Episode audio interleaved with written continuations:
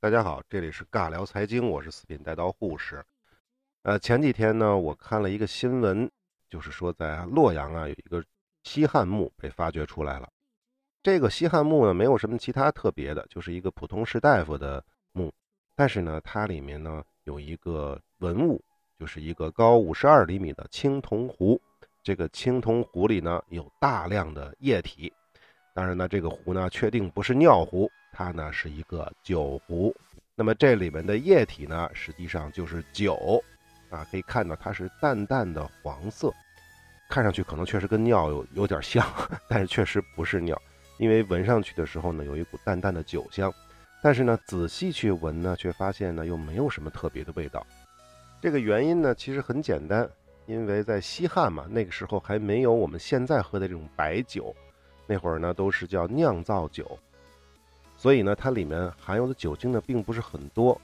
那么经过了两千多年，这些液体呢，依然还保存着，没有挥发掉，说明这个酒壶的密封性质是非常好的。但即便如此，里面的酒精成分应该也差不多都挥发了。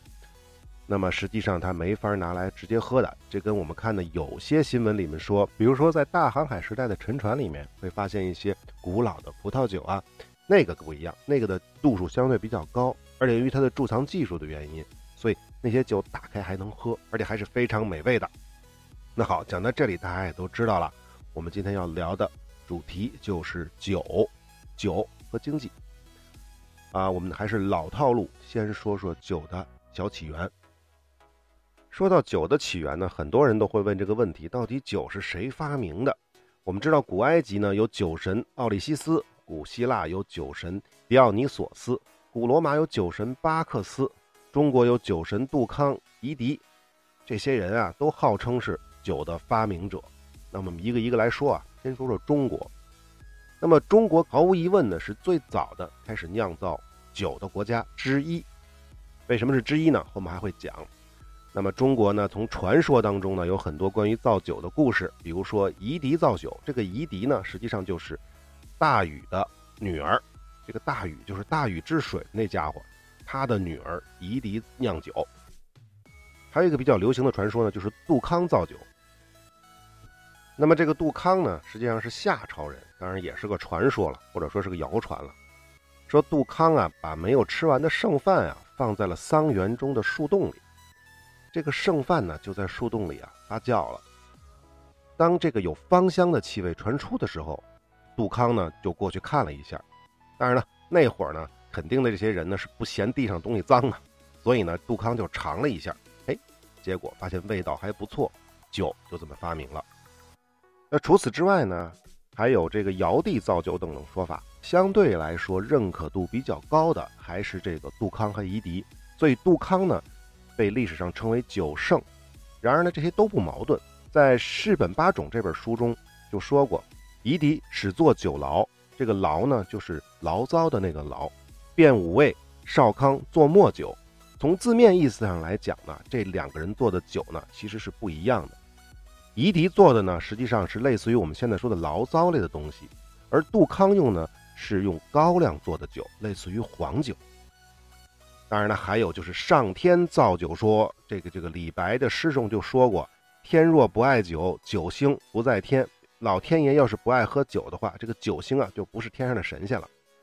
当然，还有一个最神奇的说法，就是，或者说最传奇的说法，这个猿猴造酒。据说呢，这个深山当中啊有猿猴特别多的，他们就会采百花来酿酒。那么实际上呢，这个比较好理解，这个就是一些野果子堆在一起，因为猴子嘛肯定是吃野果的嘛，它吃剩下的这些野果，或者说它没吃得了的这些野果堆在一起。时间长了，它发酵就形成了果酒，就等同于其实说就是上天造酒了。之所以有上天造酒和猿猴造酒这些说法呢，很重要的一个原因可能是人类先发现了酒，慢慢的才摸索出造酒的方法。为什么这么说呢？因为我们刚才说的这些都是传说啊，都是谣传，并没有实际的证据。什么才是实际的证据啊？考古。我们刚才回顾一下，刚才说夷狄也好，那大概是大禹。大禹是什么年代呢？禹的儿子建立夏朝嘛。那么夏朝不过是公元前两千年左右，当然这个只是传说啊，没有实物考证。就算是中华上下文明五千年，那也就是最多就是公元前三千年左右。那么考古又发现了什么呢？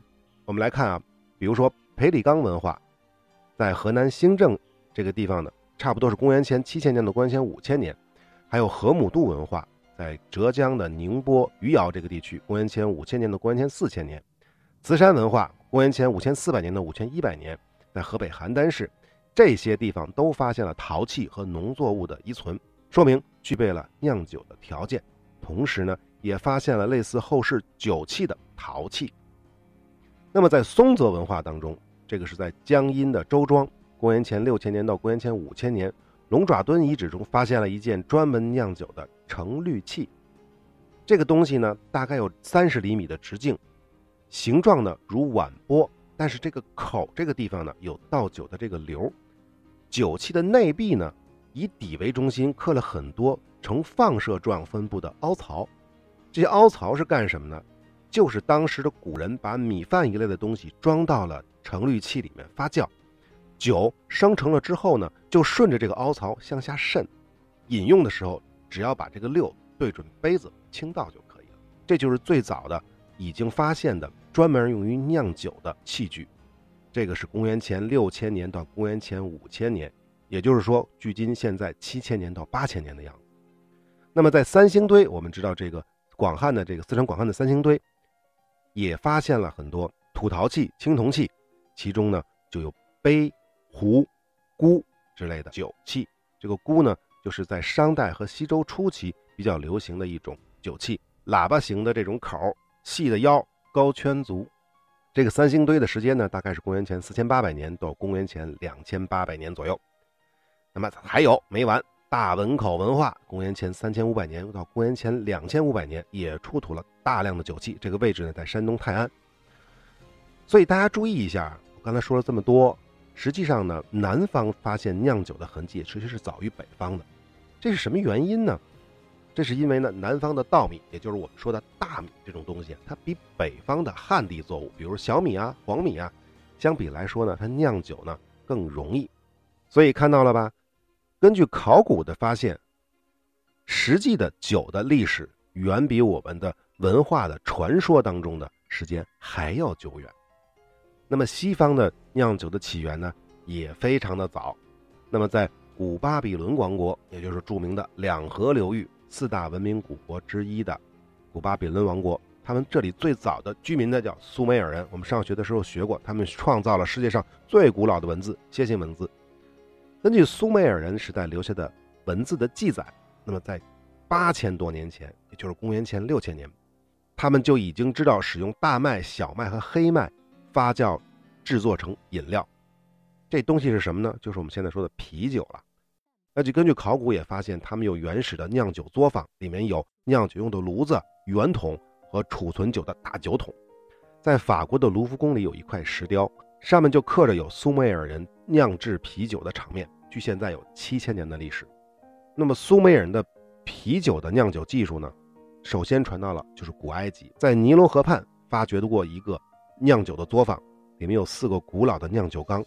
根据对陶瓷碎片的这种啊，不是陶瓷了，实际上就是陶片的研究，证明这些是用麦芽半熟的面包和椰枣汁儿配成的啤酒的酒缸。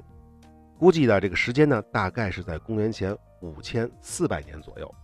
这个时间呢，是比古埃及的金字塔的历史还要早。我们知道，古埃及的金字塔是在公元前三千年，也就是也就是现在五千年前的事儿。而这个酿酒作坊呢，是差不多在公元前三千四百年。那么到了公元四十八年，罗马的凯撒大帝来到了埃及。很显然嘛，酒这个东西，全世界人民都喜欢。那么对埃及的啤酒也是非常感兴趣的，所以罗马士兵和日耳曼的雇佣兵很快就学会了酿酒的技术，并且把它带回了欧洲。但是呢，当时处于南欧的，比如说罗马呀、希腊呀，这些贵族们认为喝啤酒呢是野蛮人喝的饮料，这显然跟日耳曼雇佣兵有可能有关系。他们本身更喜欢什么呢？葡萄酒。所以呢，整个欧洲的啤酒酿制的中心呢，一直是在北欧。那么北欧为什么不喜欢喝葡萄酒呢？因为北欧不产葡萄，主要的葡萄产地是在中南欧。那么葡萄酒的酿造又是谁发明的呢？目前看来呢，依然是苏美尔人。在两河文明早期，留下了很多葡萄酒的酿造的这种历史的遗迹。据资料记载，在公元前五千多年，苏美尔人就已经开辟了人工灌溉的葡萄园，并且呢，在许多地方呢，开始进行了葡萄酒的交易。在颂扬古巴比伦王国的吉尔加美什叙事诗中，明确记载了古代苏美尔人已经在两河流域制造红葡萄酒和白葡萄酒。那么，当然了。苏美尔人的葡萄酒酿造技术也是传到了古埃及，在埃及的四千年前，有一个叫麦的王子的陵墓的绘画中，就描述了古埃及人汲取葡萄汁儿的一种方法，就是把葡萄呢装在一个袋子当中，然后用人呢用两根棍子夹在袋子中间，一压，那么一挤，让这个汁儿呢流出来。大家可以想象一下这个场景啊。是不是比欧洲人用脚去采葡萄、挤汁儿，是不是要卫生的许多呢？那么在此之后呢，葡萄酒的酿造技术呢是被另外一个很著名的民族，就是腓尼基人，由他们在海上贸易过程当中呢，将葡萄酒的酿造技术呢传到了古希腊。著名的《荷马史诗》中就有关于酿造葡萄酒的记录。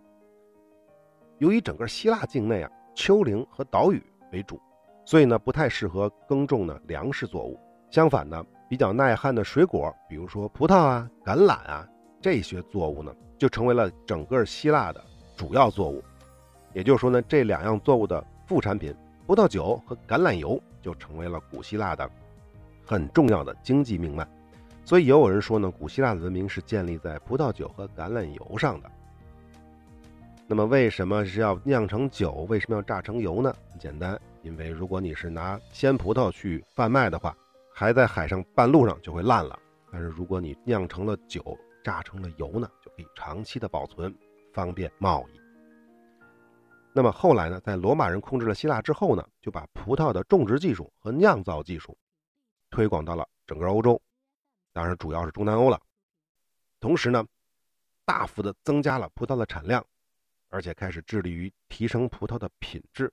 包括记录种植的情况，研究不同品种的葡萄的培育的方法，探寻和收成相关的气候因素啊、地理条件啊，并且还开创了延续至今的葡萄酒酿造技术。那种大的那种木桶储存葡萄酒的这种方式，就是在那个时代形成的。那在这一个很长的过程当中呢，法国由于地理位置和各方面其他因素的原因，成为了世界葡萄酒的中心。那么，西方和东方的酒的发明的这个过程和传播的这个过程，大概就是这么一个情况。那么，酒的酿造的逻辑是非常简单的，其实它就是糖或者是淀粉在酶的作用下，经过发酵就可以转化成酒精。这一过程是完全可以在自然条件下形成的。所以呢，当地球上只要诞生了糖，诞生了淀粉，只要有合适的温度，再加上必要的水分。再有那个发酵菌，三者合在一起，酒就产生了。所以，争论谁发明了酒，是东方还是西方，是夷狄还是杜康，是苏美尔人还是希腊人还是罗马人，根本就不重要。因为酒的历史可能比人类的历史还要早，不知道几万年甚至几十万年。那么，东西方对于酒的这种差异，主要就是利用的作物不同。发酵的方式不同，它们最终的结果都是含有酒精的一种饮料。那么除此之外呢？再说一下蒸馏酒，因为我们知道，我们正常的酿酒方式，我们说的普通的酿造酒，就是用不同的容器、不同的材料、不同的发酵菌，配合以不同的辅料形成的不同的酒，比如说啤酒、黄酒、米酒、葡萄酒等等。那么这些酒有个最大的问题，它的酒精含量啊。并不是很高，最多也就百分之十、百分之二十这样的酒精含量，不可能再高了。直到什么时候？直到有了蒸馏酒。蒸馏酒和酿造酒最大的差别是什么呢？其实没有什么差别，它就是把酿造出来的酒糟呢再加蒸馏，把酒精啊蒸成蒸汽，然后呢通过蒸馏器的冷却把它再液化，这样经过蒸馏之后的这个酒的酒精的含量和酒的纯度就非常的高。要知道，古代我们喝的酒是有很多渣子的，是因为。米也好啊，葡萄也好啊，还是大麦、小麦也好啊，发酵出来的酒啊，和它的原料是混在一起的。所以，想要不影响口感的话，这些酿造酒啊是需要沉淀或者是过滤之后再去喝的。而蒸馏之后的这种酒呢，是完全像白水一样的纯净的，喝起来感觉也非常的好。那我们知道蒸馏酒哪些呢？中国的白酒都是蒸馏酒了。西方呢，像威士忌啊、白兰地呀、伏特加呀，这些都是蒸馏酒。比如白兰地呢，就是葡萄酒蒸馏之后的产。那下一个问题呢，就是蒸馏酒又是谁发明的呢？呃，有很多说法。先说中国的说法啊，中国人普遍说法呢有好多，比如说有东汉一说，有唐朝一说，有宋金时代一说。为什么会有这么多说法？那很简单，就是因为。东汉也好，唐朝也好，宋金也好，都有相关的文献记载，但是这些文献记载都不太明确。同时呢，从考古证据呢也发现了什么呢？那个时代呢有蒸馏器，比如我们就出土过东汉时代的青铜蒸馏器。不过问题在于，蒸馏器这个东西不一定是用来造酒的呀，它也可以是用来炼丹的呀。我们讲宗教的时候讲过吗？道教是中国很早的一个宗教，那么在道教当中呢，很大一个分支呢就是养生长生，那么炼丹呢就是一个它重要的一个宗教行为。所以那个时代的蒸馏器最大的可能性其实是用来炼丹的。所以呢，这三种说法呢都不算非常的靠谱。为什么呢？还有一个原因就是整个蒸馏酒的流行呢是在元明之后。比如说明朝杨慎的诗中，我们都知道这首诗啊，叫“一壶浊酒喜相逢，古今多少事”。都付谈笑中，一壶浊酒喜相逢啊！什么叫浊酒啊？浊酒就不是蒸馏酒，浊酒就是酿造酒。因为酿造酒没有经过蒸馏，所以里面有杂质，是需要沉淀或者是过滤才能喝的。所以呢，正常情况下呢，它是浑浊的液体，所以叫浊酒。那么杨慎是明朝的大官啊，那么这样的大官竟然还在喝浊酒，起码说明蒸馏酒在那个时代还没有完全取代酿造酒。这个是什么原因呢？这个原因可能有很多啊，我们冒昧的猜测一下啊。一个原因我猜呢，就是说蒸馏酒的酒精度数非常高，像五粮液啊什么之类的都能到到五十度、六十度，老白干什么的都能到六十度。那它的度数很高，就意味着什么呢？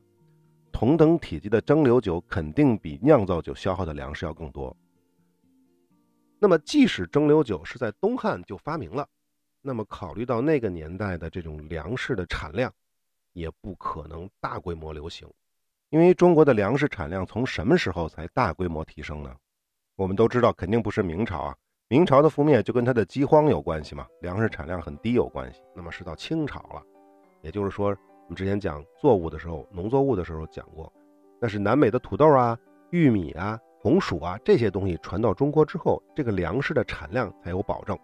这种情况下才有可能大规模的流行蒸馏酒。所以在中国啊。真正的蒸馏酒独霸市场，那是要到清朝了。中国人普遍的说法，蒸馏酒的技术呢是在十七世纪从中国传到欧洲的。那么真的是这样吗？我们看一下西方的说法。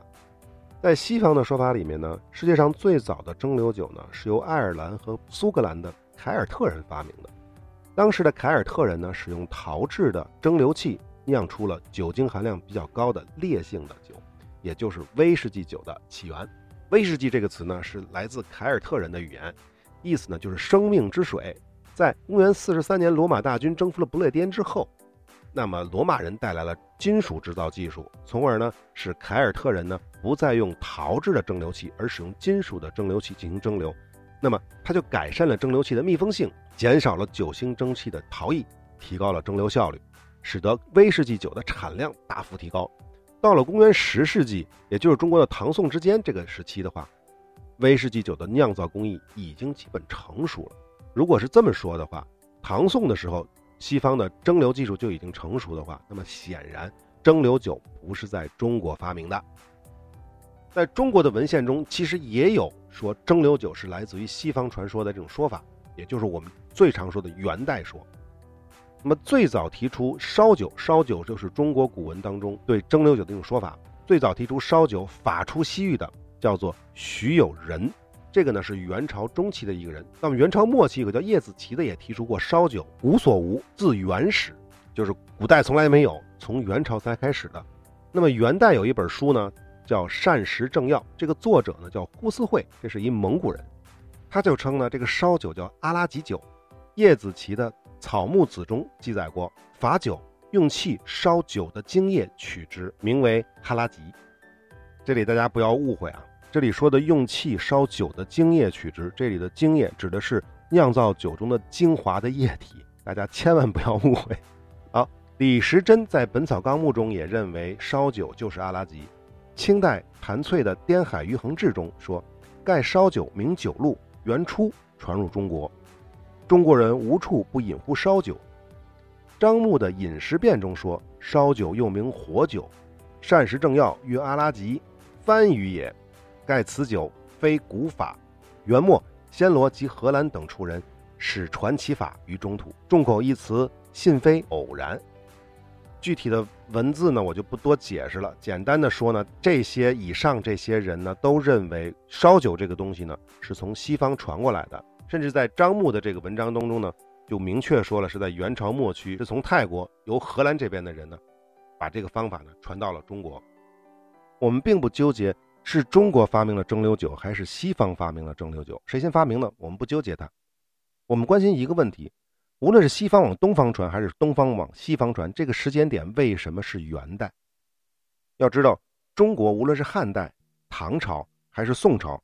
就已经开始与西方有大量的贸易行为，物种的交换、瓷器、茶叶、丝绸、香料这些商品的贸易，还有火药、指南针四大发明、造纸术这些东西的传播，都没有限制朝代啊。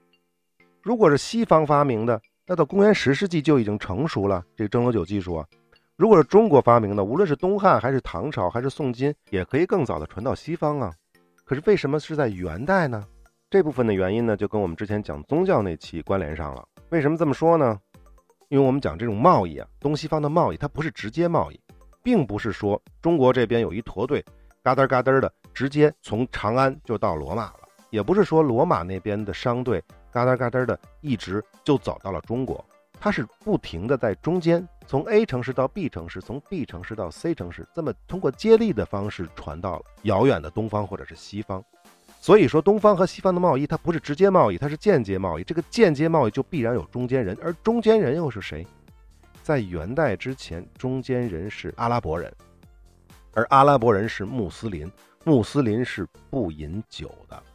如果他不饮酒，所以他也不会去贩卖跟酒相关的东西。我们在讲我们在讲宗教与经济的时候，我曾经说过，穆斯林银行。投资的时候是跟教义相关的所有的项目都是不投的，要跟酒相关的肯定是不投。阿拉伯人不饮酒，也不会去传播酿酒技术。所以啊，元代发生了什么事儿呢？元代发生了蒙古大军从东方一直杀到了多瑙河，那么蒙古大军所到之处，就把东方的东西带到了西方，回来的时候也可以把西方的东西拿回到东方。那么这个大概有一百年的时间。肯定是在这个时候，也就是在蒙古人控制东西方的这个时候，蒸馏酒的技术才突破了中间信仰的屏障，从西方传到了东方。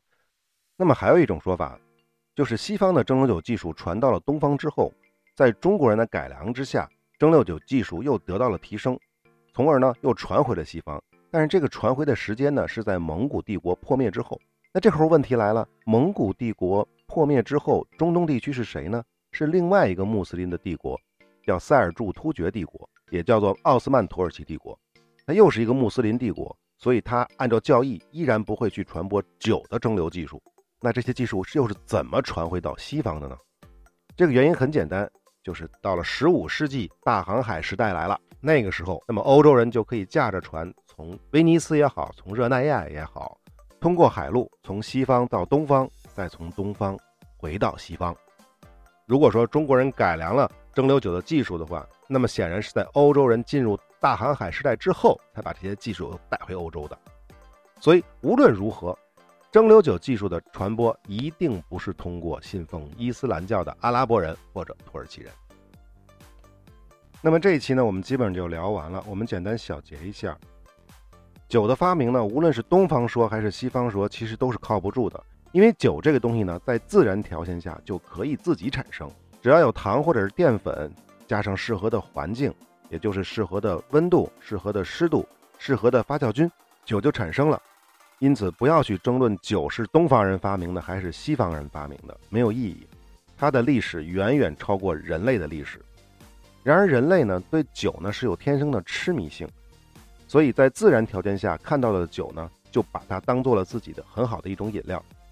但是由于生产力低下的原因呢，人类最开始呢是不能长期的、持续的拥有酒。从什么时候才有了改观呢？